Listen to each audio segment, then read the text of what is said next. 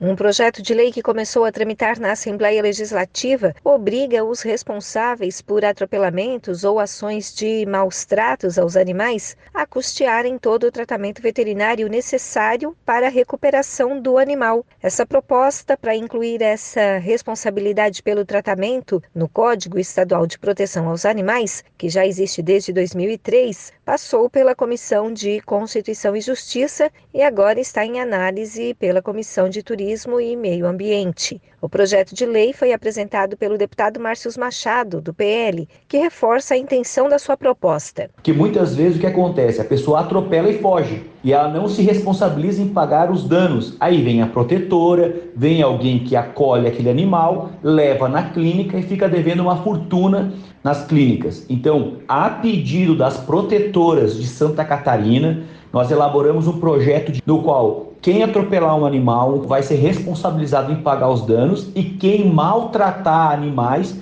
também será responsabilizado, porque nós não podemos admitir que uma pessoa em sã consciência vá lá e maltrate um gato, um cachorro e daí saia impune. Apesar de concordar que o autor de maus tratos pague todos os custos do atendimento veterinário do animal, a protetora e ativista Rosa Elisa Villanueva defende que para os casos de atropelamento, também os donos dos animais sejam responsabilizados. Eu não conheço ninguém que tenha atropelado um animal com intenção de atropelar. Então, antes da gente pensar na questão do atropelamento, a gente tem que pensar em duas responsabilidades. Responsabilidade do tutor, muitos deixam os animais soltos na rua e passeando. E segundo, responsabilidade do poder público, que não faz nada para diminuir sensivelmente o número de animais na rua. Então, a questão do atropelamento é uma coisa bastante delicada que eu acho que deveria vir acompanhada de algumas condicionantes.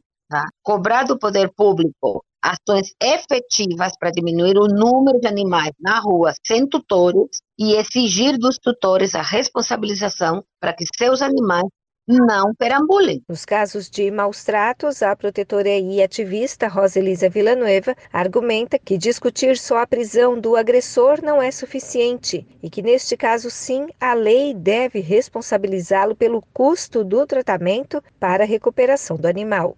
Se uma pessoa impinge maus tratos, no mínimo, ela tem que ser obrigada a pagar todos os custos de tratamento, reabilitação e manutenção desse animal. Então, ao invés de lutar só, como agora está na moda, cadeia para mostrar, coisa assim, é muito mais eficiente, do meu ponto de vista, de quem está na linha de frente da proteção animal, que o agressor arque com todas as despesas desse animal, do que ir para a cadeia. Não tenha dúvida.